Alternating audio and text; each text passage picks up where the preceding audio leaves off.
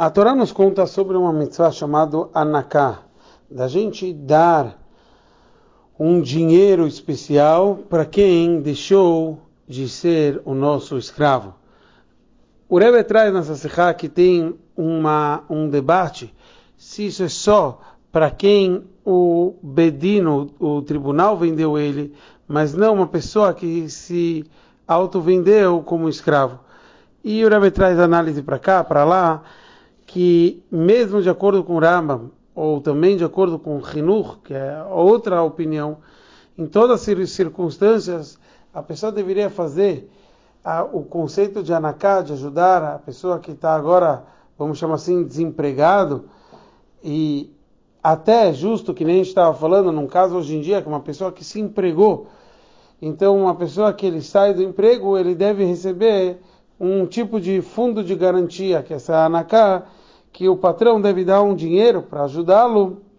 a recomeçar a vida dele. E o Rebbe traz que isso deve se divulgar para todo mundo, para todo mundo poder fazer essa mitzvah, esse dever judaico de ajudar o funcionário para receber mais do que a lei manda, até de uma forma que nem a gente falou, é um conceito de acordo com o Rama, até o conceito de tzedakah, de bondade do patrão para ajudá-lo. Muito mais se esse funcionário foi um bom funcionário que trouxe lucros para todos, etc. Aqui mais ainda o Rebbe traz que esse é o conceito espiritual. Um professor, ele é chamado um patrão, e o aluno como se fosse o seu funcionário, o seu, o seu servo. O conceito de um professor, ele deve querer passar a Torá,